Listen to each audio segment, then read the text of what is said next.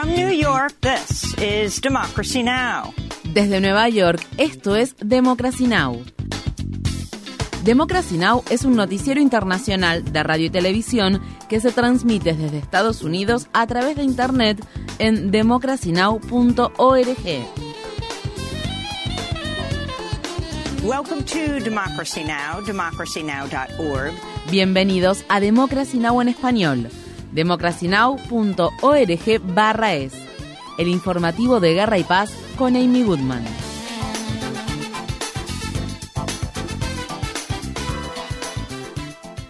En Guatemala, el político progresista Bernardo Arevalo logró una rotunda victoria en la segunda vuelta de las elecciones presidenciales que se celebraron este domingo, en las que compitió contra la ex primera dama Sandra Torres. Arevalo, líder del movimiento Semilla, obtuvo casi el 60% de los votos. El candidato ganador se ha comprometido a luchar contra la corrupción y a impulsar reformas sociales. Sus seguidores salieron a las calles de la ciudad de Guatemala para celebrar el triunfo. Ganó la democracia que vamos a soñar por una Guatemala diferente, porque poco a poco vayamos eliminando la pobreza y una nueva esperanza para Guatemala. Los guatemaltecos estamos felices y le decimos a toda esa política corrupta que deben de respetar nuestro voto. Guatemala ya cambió. Bernardo Arevalo es hijo del expresidente Juan José Arevalo, quien fue el primer líder de Guatemala en ser elegido democráticamente y quien promovió reformas sociales revolucionarias durante su mandato que abarcó desde 1945 hasta 1951. Para más información sobre las elecciones en Guatemala, visite nuestro sitio web democracynow.org/es. La ciudadanía ecuatoriana también acudió a las urnas este domingo para celebrar unas elecciones presidenciales anticipadas. La candidata izquierdista Luisa González lideró en la primera vuelta y competirá contra Daniel Novoa en una segunda vuelta que se llevará a cabo en octubre, dado que ninguno de los dos candidatos logró obtener más del 50% de los votos en la primera vuelta. González es miembro del movimiento Revolución Ciudadana, el partido político del expresidente Rafael Correa. Por su parte, Novoa es un empresario cuyo padre, Álvaro Novoa, es una de las personas más ricas de Ecuador. Álvaro Novoa es un magnate de la industria bananera que también ha sido candidato a la presidencia en varias elecciones y ha enfrentado acusaciones por diversas infracciones fiscales y laborales. Luisa González se dirigió el domingo a sus partidarios. No queremos un lazo 2.0, no queremos a alguien desconectado de las necesidades de la población, porque entonces volveríamos a enfrentar una situación en la que tendríamos un presidente que gobierne para sus empresas y no para las necesidades de los ecuatorianos. Al menos tres dirigentes políticos fueron asesinados antes de las elecciones del domingo, entre ellos el candidato presidencial Fernando Villavicencio. El domingo, en un referéndum histórico, la ciudadanía ecuatoriana votó de manera abrumadora a favor de prohibir la extracción de petróleo en el Parque Nacional Yasuní, ubicado en la Amazonía. Este parque es la mayor área protegida de Ecuador y alberga extensas reservas de petróleo que atraviesan territorios indígenas yasuníes. La iniciativa fue encabezada por líderes indígenas y activistas ambientales. El colectivo Yasunidos manifestó en redes sociales. Es la primera vez que un país decide defender la vida y dejar el petróleo bajo tierra. La tormenta tropical Hillary tocó tierra este domingo en el estado mexicano de Baja California y poco después en el sur del estado de California, Estados Unidos, donde las autoridades han emitido advertencias sobre posibles inundaciones que podrían tener consecuencias mortales. Una persona murió en México cuando el vehículo en el que viajaba fue arrastrado por el agua. Los distritos escolares del sur de California y del estado de Nevada han cancelado las clases. En la ciudad de Palm Springs, el servicio telefónico de emergencias colapsó el domingo por la noche y los residentes de las localidades situadas en el desierto de California afirman que nunca antes habían presenciado tormentas tan extremas.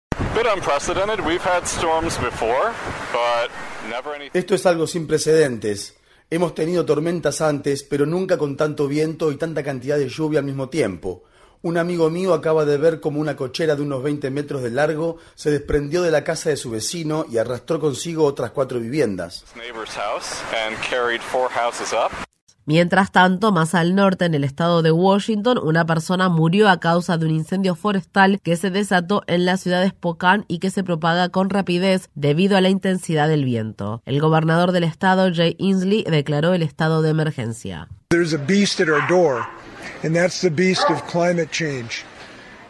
Hay una bestia a nuestra puerta y es la bestia del cambio climático. Parece que el mundo entero está envuelto en llamas. El incendio en Yellowknife y más de mil incendios en Canadá, los incendios en Maui que han arrasado a la Jaina y ahora también el incendio en el condado de Spokane y las más de 14.000 hectáreas de terreno que están siendo consumidas por el fuego en el estado de Washington. 35,000 acres in fire today in Washington state.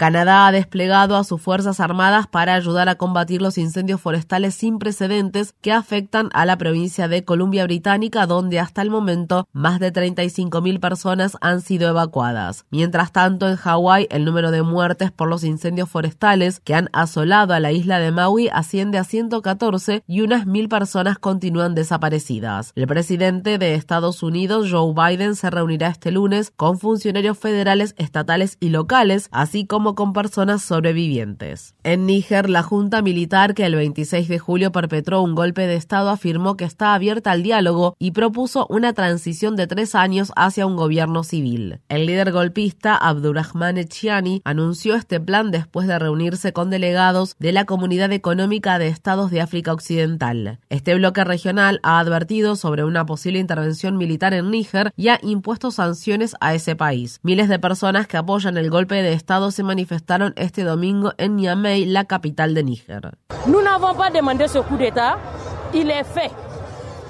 No pedimos que se llevara a cabo este golpe de Estado, pero ya está hecho. Asumiremos esa responsabilidad. Pero en lugar de castigarnos, la comunidad económica de Estados de África Occidental debe hacer las preguntas adecuadas. ¿Qué nos ha llevado a esta situación? ¿Qué ha llevado a que vuelvan a ocurrir golpes de Estado no solo en Níger, sino en África Occidental en general? En vez de sentarse a negociar, ponen una pistola sobre la mesa, nos amenazan y creen que así conseguirán algo.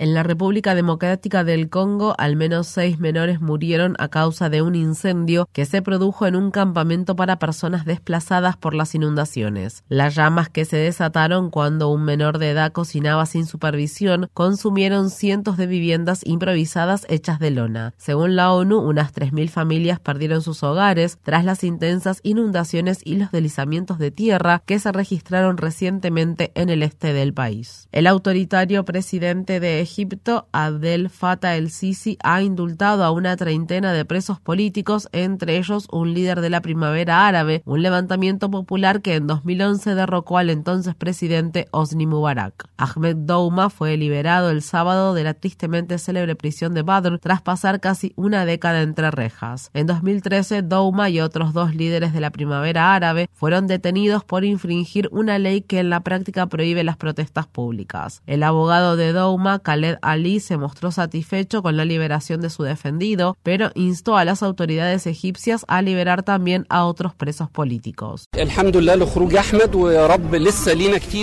Doy gracias a Dios por la liberación de Ahmed, pero aún quedan muchos presos políticos en la cárcel, como Ala Abdel Fattah, Abdel Monein, Abul Fatou, Mohamed Al-Qasas, Mohamed Oxygen y Mohamed Adel. También hay todavía muchas mujeres encarceladas y esperamos que la próxima vez algunas de ellas también sean liberadas, porque es su derecho. Hasta ahora solo se ha prestado atención a los activistas varones, pero no a las activistas mujeres. Guardias fronterizos saudíes han matado a cientos de migrantes y solicitantes de asilo etíopes que han intentado cruzar la frontera entre Yemen y Arabia Saudí desde marzo de 2022. Así se desprende de una nueva investigación realizada por la organización Human Rights Watch que se basó en testimonios directos de 42 personas, así como en más de 100 videos y fotografías verificados y en un análisis de imágenes por satélite. Este es un fragmento de un video que acompaña el informe de Human Rights Watch.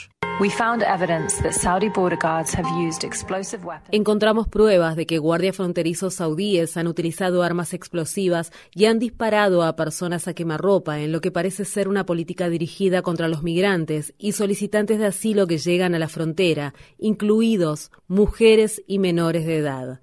Human Rights Watch considera que estas acciones pueden constituir crímenes de lesa humanidad. Las fuerzas fronterizas de Arabia Saudí deben cesar el uso deliberado de fuerza letal con armas explosivas para matar a migrantes y solicitantes de asilo etíopes. El presidente de Estados Unidos, Joe Biden, proclamó una nueva era de cooperación entre Estados Unidos, Corea del Sur y Japón al recibir este viernes en la residencia presidencial de Camp David a los líderes de ambos países. Fue la primera reunión de este tipo entre los tres países. Tanto Corea del Sur como Japón buscan un acercamiento ante lo que denominaron un comportamiento peligroso y agresivo de China en el mar de la China Meridional. Los tres jefes de Estado hablaron también de Corea del Norte. Estas fueron las palabras expresadas por el presidente Joe Biden. Estamos redoblando el intercambio de información, incluida la relativa a los lanzamientos de misiles y las actividades cibernéticas de Corea del Norte, con el objetivo de fortalecer nuestra cooperación en la defensa contra misiles balísticos.